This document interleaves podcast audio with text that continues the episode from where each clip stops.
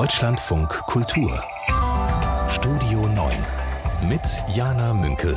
Zu Gast ist der wirtschaftspolitische Korrespondent der Frankfurter Allgemeinen Sonntagszeitung und stellvertretender Leiter des dortigen Wirtschaftsressorts ist er auch. Ich sage herzlich willkommen, Ralf Bollmann. Ja, hallo, freut mich.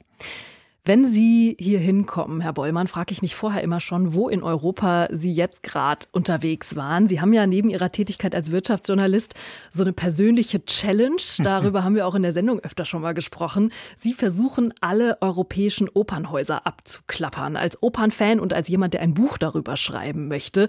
Wo waren Sie denn jetzt gerade ja, unterwegs? Ein, ein Buch, in dem es auch darum geht, was man eigentlich über diesen merkwürdigen Kontinent erfährt, wenn man das macht und wenn man in solche Städte fährt Städte, die man sonst vielleicht nicht unbedingt besuchen würde.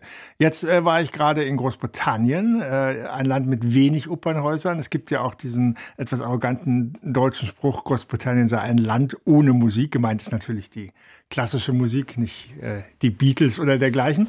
Äh, und äh, genau, äh, Scottish Opera in äh, Glasgow und die Opera North in Leeds, die einzigen ähm, nein, neben Wales natürlich, äh, Opernhäuser außerhalb Londons überhaupt auf dieser großen Insel. Äh, und jetzt zum äh, Abschluss am Wochenende noch in Vilnius, ein Stück, äh, was sich mit der schwierigen Nachkriegsgeschichte des Landes beschäftigt, der Unterdrückung in der Stalin-Zeit. Können Sie dann am Ende überhaupt noch auseinanderhalten, was Sie da in den letzten Tagen gesehen haben?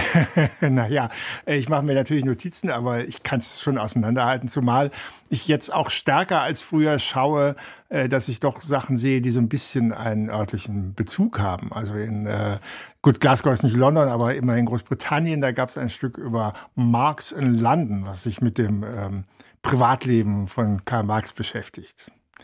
Sie haben ja vor der Sendung verraten, 150 stehen ungefähr auf der Liste. Wie viel haben Sie denn schon? Naja, Größenordnung grob geschätzt äh, so 120 ungefähr, wobei es natürlich auch immer eine Definitionsfrage ist, was ist überhaupt ein ständig bespieltes Opernhaus? Es gibt ja gerade in, in Westeuropa, die nicht dieses Ensembleprinzip haben wie bei uns, auch Theater, die dann irgendwie mal ein, zweimal im Jahr ein Gastspiel machen. Das, äh, das würde ich dann nicht mitzählen. Lassen Sie dann einfach mal links liegen, ja, ganz genau. edel. Ralf Bollmann besucht nicht nur Opernhäuser, sondern ist natürlich hier auch zu Gast, um auf die Themen des Tages zu schauen. Das machen wir ja immer hier von Montag bis Freitag in einer Stunde Radio oder in einer guten halben Stunde Podcast. Und ich freue mich sehr, dass Sie da sind und ich freue mich sehr, dass Sie zuhören. Ich war gerade gestern Abend nochmal auf der Berlinale im allerletzten Film des Festivals, 21.30 Uhr im Berlinale Palast. Und da lief zufällig auch der Film der Regisseurin Mathilde Diop, der den Goldenen Bären bekommen hat. Dahomey heißt das, äh, die Dokumentation über Raubkunst, die aus Frankreich wieder in den heutigen Benin zurückgekommen ist. Und als ich rauskam, war die Berlinale wirklich vorbei. Das hat man auch daran gemerkt, dass äh, schon die ganzen Schauspielerporträts, die da an der Wand hängen, die da signiert äh, waren, schon abgehängt wurden. Dieser letzte Tag ist immer ein bisschen traurig, oder? Wenn man denkt, da wird alles schon abgebaut und so. Ja, ja. Ja, mhm. total. Also man hat so gemerkt, okay, hier ist jetzt wirklich keine Minute länger. Ja. Aber etwas ist nicht vorbei und etwas bleibt von der der Berlinale, nämlich die Diskussion rund um die Preisverleihung und rund um die israelkritischen Äußerungen während der Preisverleihung am Samstagabend. Der Regisseur Ben Russell zum Beispiel, der hat am Ende seiner Dankesrede hiervon gesprochen. Wir fordern einen sofortigen Waffenstillstand und sind selbstverständlich gegen den Genozid. Also das war die Live-Übersetzung. Von einem Genozid hat er gesprochen. Er war außerdem mit einem Palästinensertuch auf der Bühne und wurde dafür aus dem Publikum ziemlich bejubelt. Ralf Bollmann, Sie haben vor der Sendung uns verraten, Sie hätten versucht, sich aus den erhitzten Nahostdebatten ein bisschen rauszuhalten. Halten Sie das weiter durch? Nein, das heißt ja nicht, dass ich keine Meinung dazu habe, aber äh, reden so viele darüber. Aber ich glaube, das äh, kann man nicht durchhalten vor diesem Hintergrund. Mir ist wirklich völlig unverständlich, warum das so in, in gerade in der Kulturszene äh, so, so ein Mainstream geworden ist in Deutschland schon und in anderen Ländern ja noch viel mehr, äh, diese radikale Israel-Kritik zu üben, bis hin zu, zum Bestreiten des Existenzrechts, wenn man irgendwie sagt, from the river to the sea und so weiter und so fort. Äh, ich kann mir das wirklich nur so erklären, dass das, dass das so eine Art Modeerscheinung ist, so eine Art Radical Chic, äh, dass das eher, wie soll ich sagen, eine ästhetische Haltung ist als eine intellektuelle. Äh, und um vielleicht nochmal eine kleine Provokation draufzusetzen, äh, ich habe schon länger meine Zweifel, wenn man so über das Thema politisch engagierte Künstler redet, warum eigentlich die Tatsache, dass jemand eine, eine gute Regisseurin oder ein guter Schauspieler ist oder von mir aus auch Schriftsteller oder Sänger oder sonst irgendwas, warum das eigentlich zu besonders profunden Einschätzungen der politischen Lage qualifizieren soll. Äh, damit meine ich jetzt nicht, äh, dass sie sich zur Politik nicht mehr äußern sollen, zu Grundsatzfragen natürlich sowieso. Also ich meine, dass äh, Thomas Mann beispielsweise während der NS-Zeit ein, ein anderes ähm, Deutschland verkörpert hat aus dem Exil und äh, sich da klar positioniert hat. Äh, sowas ist ja völlig selbstverständlich. Aber äh, warum sich jetzt äh, irgendwie Filmleute anmaßen, sie könnten diesen uralten Nahostkonflikt äh, besser lösen als Leute, die sich schon seit Jahrzehnten damit befassen, ist mir ehrlich gesagt ein bisschen schleierhaft.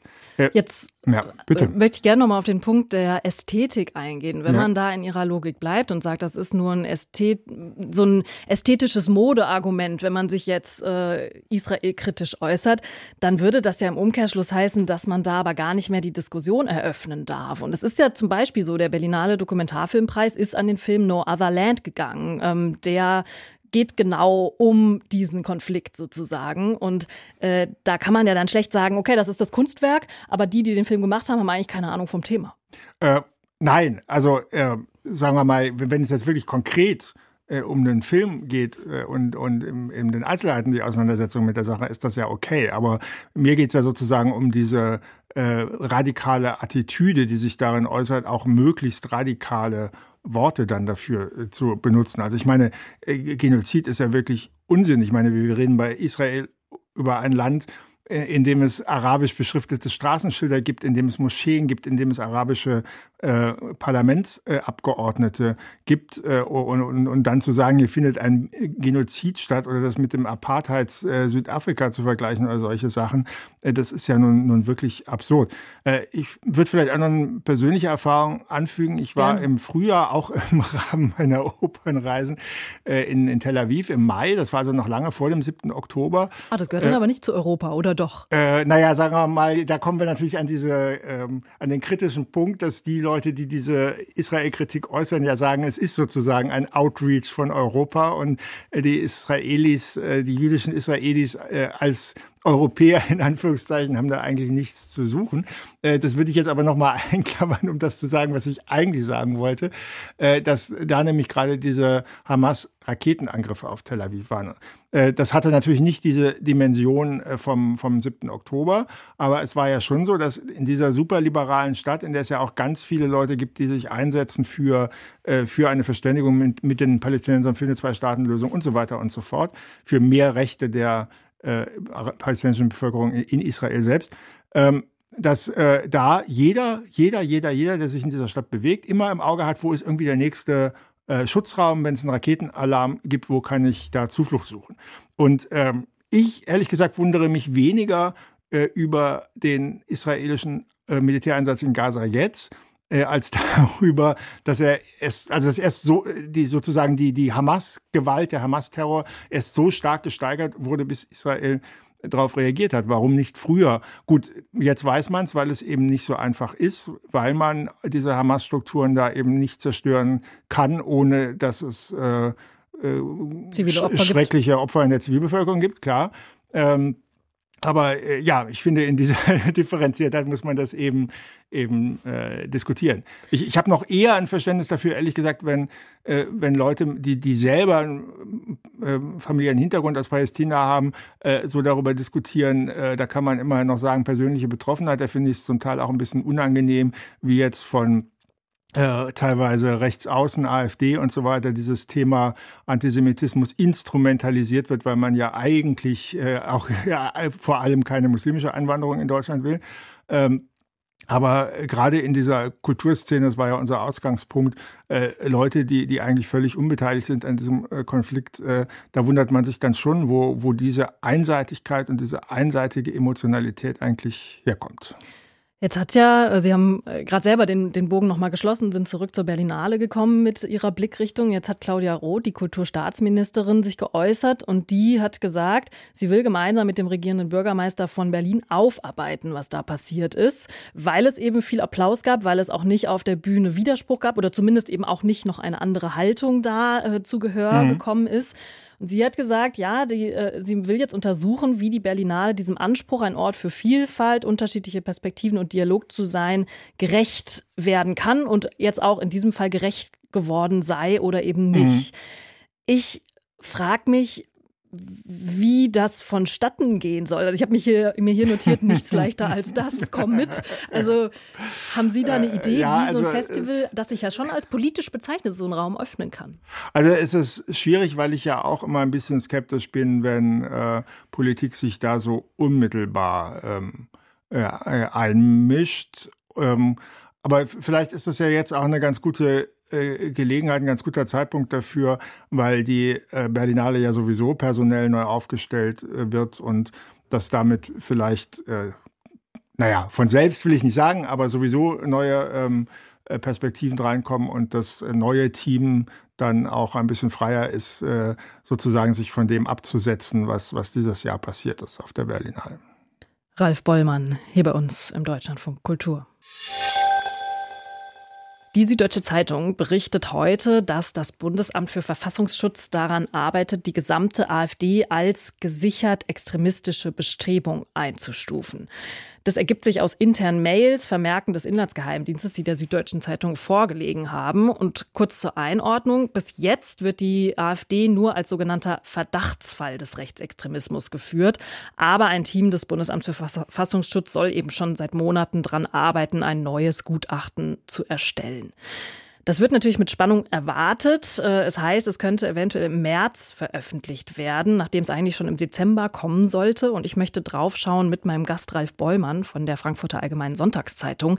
Herr Bollmann, würde so ein Gutachten der AfD den Wind aus den Segeln nehmen? Ich denke da gerade an dieses Jahr, in dem Landtagswahlen anstehen, im Herbst in Sachsen, Thüringen, Brandenburg. Naja, Wind aus den Segeln nehmen weiß ich nicht, weil es gibt natürlich einen, einen Teil, wahrscheinlich sogar den größeren Teil der AfD-Wählerinnen und Wähler, äh, die die Partei ja gerade deswegen wählt, weil sie sozusagen äh, ja, der, der größtmögliche Gegensatz zu dem System in Anführungszeichen äh, ist äh, und sich wahrscheinlich dadurch sogar eher nochmal bestärkt fühlt. Ich finde es trotzdem richtig, dass die staatlichen Institutionen jetzt offensichtlich äh, sich entscheiden, da ähm, massiver und offensiver gegen verfassungsfeindliche Bestrebungen vorzugehen. Ich muss sagen, bei dieser laxen Haltung, die in den letzten Jahren teilweise vorherrschte, habe ich mich auch persönlich ein bisschen hintergangen gefühlt.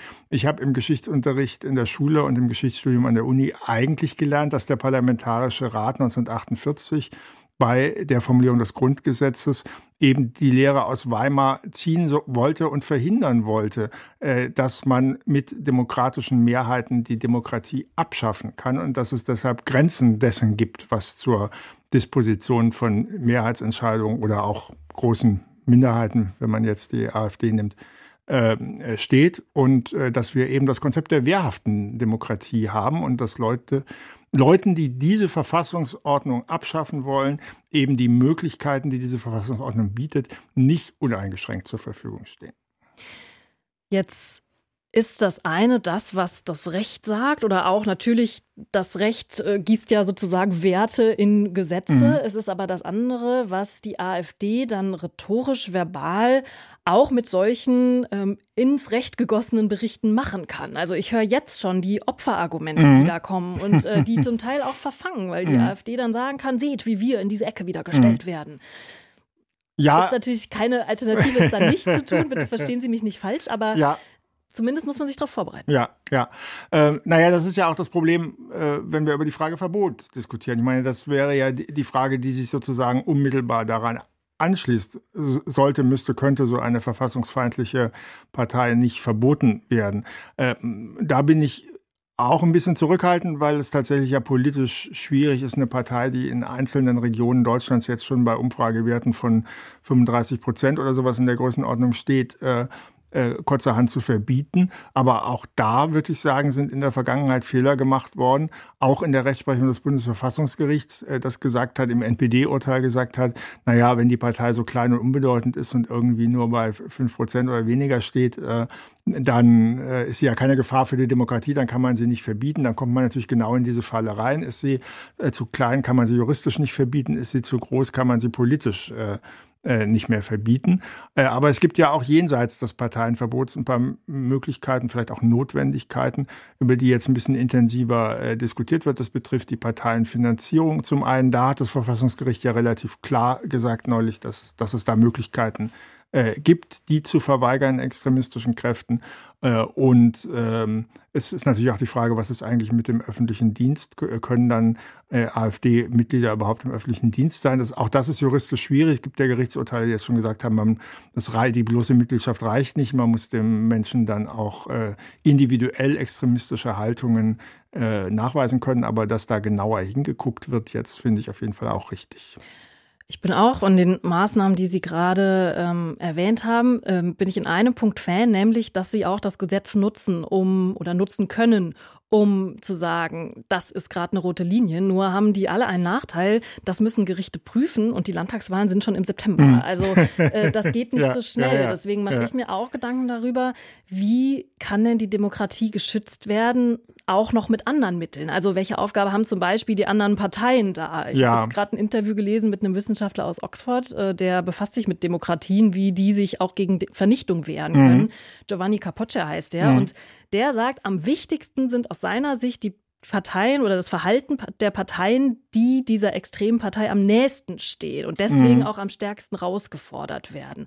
Und äh, wenn ich dann an diese Grenzpartei, also Union zum Beispiel, mhm. denke, dann höre ich einen Markus Söder, der sich am politischen Aschermittwoch hinstellt und die Grünen angreift. Mhm. Ähm, da frage ich mich schon, ob man da nicht mehr auch für diese wehrhafte Demokratie im Sinne eines demokratischen Konsenses noch tun könnte.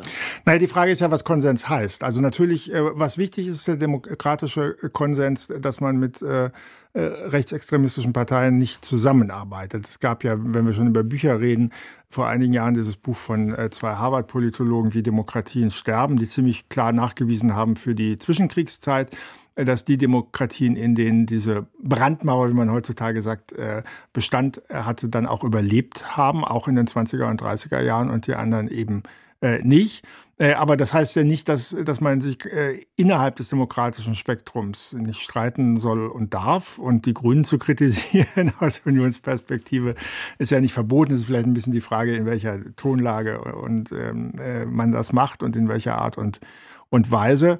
Ähm, und ähm, naja, ich finde ja ein interessantes Phänomen jetzt diese Wagenknecht-Partei. Ich glaube ja, wenn man sich anschaut, dass die AfD-Umfragewerte in letzter Zeit ein bisschen gebröckelt sind, äh, dass das gar nicht so sehr, wie, wie man vielleicht glauben könnte, mit dieser Debatte um Extremismus und den Demonstrationen äh, für das, äh, die demokratische Verfassung und so weiter zu tun haben, äh, sondern tatsächlich auch mit dem Auftreten von Wagenknecht, dass es da eben eine Partei gibt, die in der Sache ja doch teilweise ähnliche Positionen vertritt, das aber auf eine Art und Weise tut, die sich äh, noch, äh, kann man glaube ich schon sagen, noch innerhalb des äh, demokratischen Rahmens, also zumindest des von der Verfassung vorgegebenen Rahmens äh, bewegt. Da achtet ja Frau Wagenknecht immer sehr genau drauf und auf diesen Pressekonferenzen, die sie zur Parteigründung gegeben hat, merkte man ja auch richtig, dass sie ihre Formulierungen dazu äh, Flüchtlingspolitik und solchen Dingen äh, in dieser Richtung sehr genau abwägt. Das ist einerseits äh, ja sicherlich begrüßenswert, dass äh,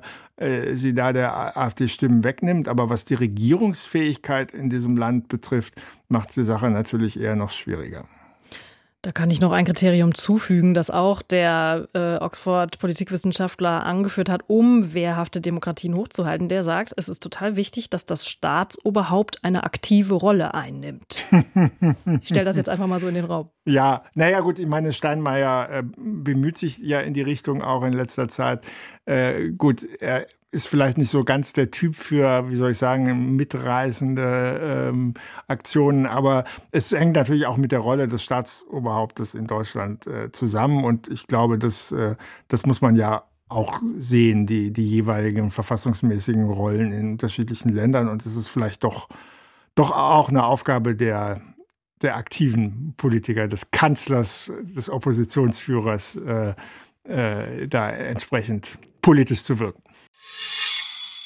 Die Grünen-Vorsitzende Ricarda Lang, die ist am Wochenende nicht so leicht von einer Veranstaltung wieder weggekommen, die sie in Magdeburg besucht hat. Es gab protestierende Landwirtinnen, Landwirte, die mussten abgedrängt werden, damit sie dann wirklich abreisen konnte. Und Bundeslandwirtschaftsminister Cem Özdemir von den Grünen, der hat die Bauernverbände jetzt wiederholt aufgefordert, stärker gegen radikale Kräfte bei Demos vorzugehen. Er sagt, die Proteste würden leider auch von Menschen gekapert, die mit dem Thema gar nichts zu tun hätten. Jetzt möchte ich gar nicht so ganz genau mit meinem Gast Ralf Bäumann von der Frankfurter Allgemeinen Sonntagszeitung auf genau diesen Vorfall eingehen, sondern mit ihm mir die Frage stellen, was an den Grünen aber so triggert, dass Menschen bereit sind, auch Gewalt anzuwenden, um jemanden von irgendwas abzuhalten. Mhm. Was ist Ihre These, mhm. woran das liegt, Ralf Bäumann? Ja, also ich glaube, man kann es wirklich nicht auf dieses Bauern Thema beschränken. In beide Richtungen. Nicht einerseits ist das ja ein Thema, was weit über Deutschland und die Grünen hinausgeht. Es gibt ja in ganz Europa Bauernproteste, in Frankreich ständig. In den Niederlanden gab es eine neue Partei, als die äh, Umweltauflagen für die Landwirtschaft äh, erhöht werden sollten. Eine Partei mit sehr viel Zuspruch gleich spontan bei den ersten Wahlen, wo sie angetreten sind. Ähm, also das ist nicht äh, speziell. Ähm, und der, äh, Sie haben es ja auch schon angedeutet, äh, diese, dieses Feindbild Grüne geht ja auch weit über die Bauern hinaus. Man weiß gar nicht so genau, ob es überhaupt so die, die Bauern wirklich sind. Äh, Herr Özdemir hat ja auch darauf hingewiesen, dass man Traktoren auch mieten kann, wenn man da eine Demo organisieren will. Ähm, ich weiß nicht, kann man jetzt nicht verifizieren. Also ich, äh, äh, also andersrum. Äh, Robert Habeck sagt ja immer, wenn man ihn fragt, äh, es sei gerade nicht, dass die Grünen so radikal sind, sondern dass sie sozusagen die Mitte der Gesellschaft gekapert hätten und das würde manche Leute besonders stören.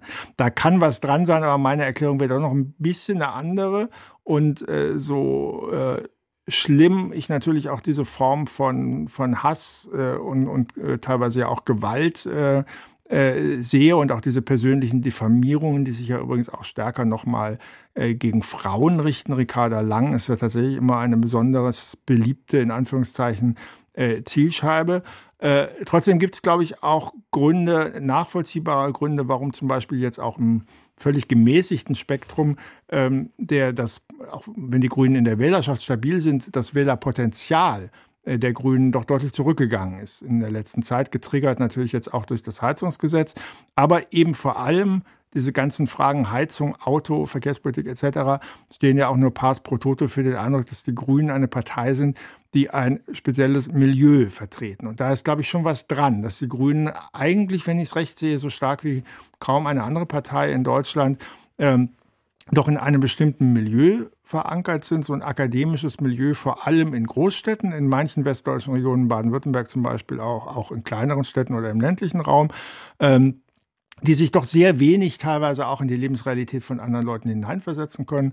Und da kommen wir, glaube ich, auch soziologisch gesprochen an dieses Thema Akademisierung der Gesellschaft, das früher für Leute, die in Anführungszeichen ganz normale Berufe hatten mit Berufsausbildung, ähm, mittlerer Reife, Hauptschulabschluss etc. Das war einfach ganz selbstverständlich die, die Mehrheit der Bevölkerung. in einer Zeit, wo wir in manchen Regionen irgendwie schon die Hälfte der Bevölkerung haben, die Abitur oder Hochschulabschluss oder dergleichen hat, äh, dass äh, doch der Eindruck vermittelt wird und diese Attitüde haben manche, manche grünen Mitglieder auch äh, oder Anhänger auch, äh, zu sagen, die anderen, das ist irgendwie der blöde Rest, der in der Schule nicht gut genug äh, aufgepasst hat. Und dieser elitäre Zug zieht sich ja bei den Grünen doch sehr durch, auch in dieser Frage äh, Wissenschaftsgläubigkeit. Na, natürlich ist das richtig, wenn es jetzt grundsätzlich um Coronavirus oder äh, um äh, Klimawandel geht. Aber äh, zu sagen, Politik lässt sich eins zu eins aus Wissenschaft ableiten. Also daraus, dass es den Klimawandel gibt, folgt, dass die Heizungstechnologie in Deutschland ab 1.1.24 so und so aussehen muss und darüber gibt es keine Diskussion. Das ist, glaube ich, schon ein Punkt, der, der schwierig ist und äh, der manche Leute, ich meine jetzt nicht die gewalttätigen Demonstranten, vielleicht auch zu Recht aufregt. Ich möchte gerne nochmal zurück zu dieser Abkoppelung, also dieses urbane Milieu, was die Lebensrealität auch von vielleicht Menschen, die im ländlichen Raum wohnen, nicht mit mhm. aufgreift. Mhm. Ich frage mich bei dem Punkt, also ich, ich teile das auch in, ähm, zu, bis zum gewissen Grad. Ich frage mich aber an dem Punkt, was die Union da anders macht. Weil die Union fällt auch immer wieder auf durch äh, Politikerinnen und Politiker, die sehr gut wissen, wie man sehr viel Geld verdient zum Beispiel, wie man mit einem Privatjet irgendwo hinfliegt. Ich überspitze jetzt, ne? Ja. aber äh, die sich zum Teil vielleicht auch durch Maskendeals äh, Geld nicht ganz super legal beschaffen. Das ist jetzt sehr überspitzt, das wiederhole ich nochmal, aber ähm, was mich irritiert ist, dass ähm, auch durch so ein Verhalten und äh, durch auch eine äh, ja sehr wohlhabende Wählerschicht da dieser Vorwurf, den ich den höre ich da mhm. nicht. Naja, also äh, die, die Union hat ja vielleicht noch ein anderes Problem, dass sie jetzt als Opposition einfach alles fordern kann und die Regierung immer von sehr entgegengesetzten Seiten kritisieren kann. Ja, die Union kann sagen, die Klimapolitiker Union sagen, die Regierung macht zu wenig für den Klimaschutz. Die äh, anderen sagen, äh, das Heizungsgesetz ist viel zu streng und, und wie man das zusammenkriegen kann, ist für eine Oppositionspartei muss die dann nicht beantworten. Äh, das ist schon richtig. Aber ich, ich glaube, was schon ein Punkt ist und was auch bei, bei so Phänomenen wie Trump eine Rolle spielt, ist der, den Leuten so ein Gefühl zu vermitteln von, es ist im Prinzip schon in Ordnung so, wie du bist und wie du lebst. Und das ist halt bei den Grünen schon der, der genau entgegengesetzte Fall, dass man doch den Eindruck hat, dass sie einem Teil der Bevölkerung das Gefühl vermitteln, äh, du bist irgendwie einfach als Mensch falsch, so wie dein ganzer Lebensentwurf ist. Und das ist natürlich äh, schwierig, wenn man, wenn man Wähler gewinnen will. Der ukrainische Präsident Volodymyr Zelensky, der hat Opferzahlen dargelegt für den russischen Angriffskrieg. Er hat bei einer Pressekonferenz in Kiew gesagt, es seien bisher 31.000 ukrainische Soldaten gefallen. Die Verluste des russischen Militärs, die beziffert er weit höher, 180.000 Tote und 500.000 Verwundete, sagt er. Und diese Angaben, das ist an dieser Stelle wichtig zu sagen, sind natürlich nicht unabhängig überprüfbar. Es ist trotzdem ein Zeichen, dass sich Zelensky überraschend mit diesen Zahlen rauswagt. Äh, er verbindet diese Zahl mit einer Kampfansage und mit der Forderung nach weiteren Waffenlieferungen. Herr Bollmann, denken Sie, dass es ihm gelingt, mit dieser Bezifferung des Leids äh, Druck auszuüben? Äh, glaube ich schon. Also ich glaube, das ist ja der, der Hauptzweck des Ganzen. Ich meine, über die Zahlen haben Sie ja schon gesagt, äh, kann man wahrscheinlich streiten, beziehungsweise man kann sie nicht verifizieren. Äh, aber es ist sicher ein Versuch, nochmal die westlichen Länder, auch die Westeuropäer wachzurütteln, auch mit Blick auf die Frage natürlich, was passiert, äh, wenn Donald Trump die US-Wahlen im November gewinnen sollte und die Unterstützung aus den Vereinigten Staaten dann versiegt. Vielleicht versiegt sie ja auch vorher. Das aktuelle Hilfspaket hängt ja noch im Kongress fest. Mal schauen, was daraus wird. Ähm, und dann stellt sich in der Tat die Frage an die Europäer, was sie tun und natürlich auch, inwieweit man diesen Blutzoll, um es mal altmodisch martialisch zu sagen, der Ukrainer nicht äh, äh, verringern könnte, wenn man ihnen modernere Waffensysteme zur Verfügung stellt. Und Sie waren ja gerade, haben wir ja schon besprochen, nicht nur in England unterwegs, in den Opernhäusern, sondern auch in Litauen. Gerade auch zum zweijährigen Jahrestag dieses Angriffs, dieses russischen Angriffs auf die Ukraine.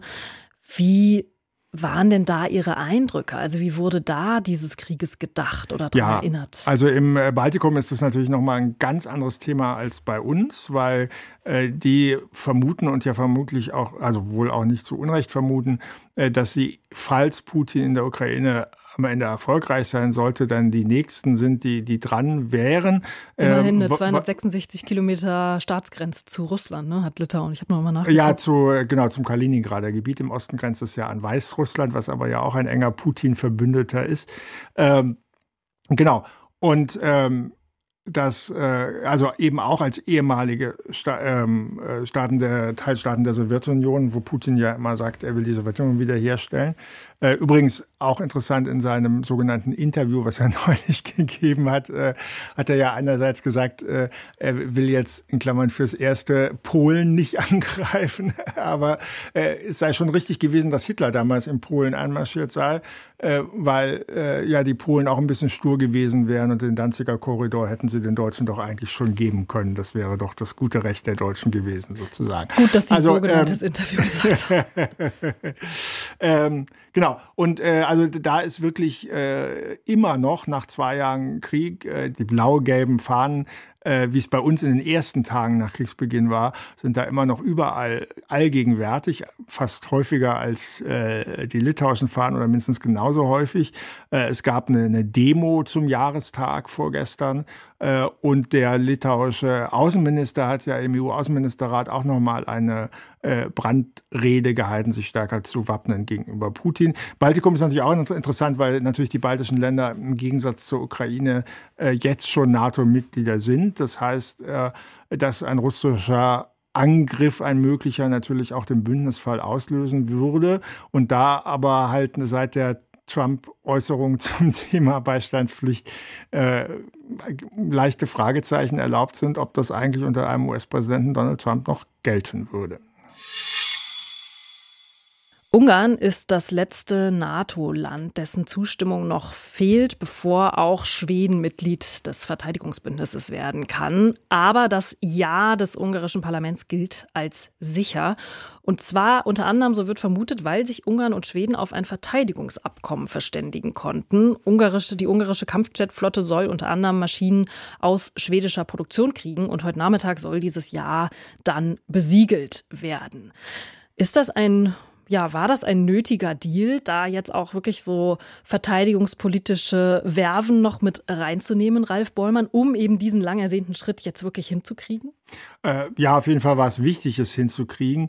Ich meine, was die Deals betrifft, ehrlich gesagt halten sich die Zugeständnisse ja noch in Grenzen. Also äh, Orban hat ja auch innerhalb der EU versucht, äh, äh, dagegen die Ukraine-Politik äh, und für Russland Stimmung zu machen und ist da ja relativ unverrichtete Dinge äh, äh, äh abgeblitzt. Und sein eigentliches Ziel, was er ja mit diesen ganzen Blockaden verfolgt hat, äh, dass nämlich die EU-Sanktionen gegen Russland wegen der Rechtsstaatlichkeitsfragen gelockert werden, das hat er ja nicht erreicht in diesen Gegen Ungarn meinen Sie, ne? Sie haben gegen Russland gesagt. Entschuldigung, gegen Ungarn meinte ich. Natürlich, ja. schon schon nochmal ein Unterschied. Ähm, ja, wobei man eben sagen muss, tatsächlich, äh, äh, dass ähm, Orban ein sehr spezieller Fall ist, glaube ich, unter den europäischen Regierungschefs. Man hat das ja lange Zeit im Kontext mit Polen äh, betrachtet, aber das sind schon ganz andere Gesellschaften. Also Polen war ja immer 50-50 gespalten zwischen äh, Liberalen und, und Rechtskonservativen.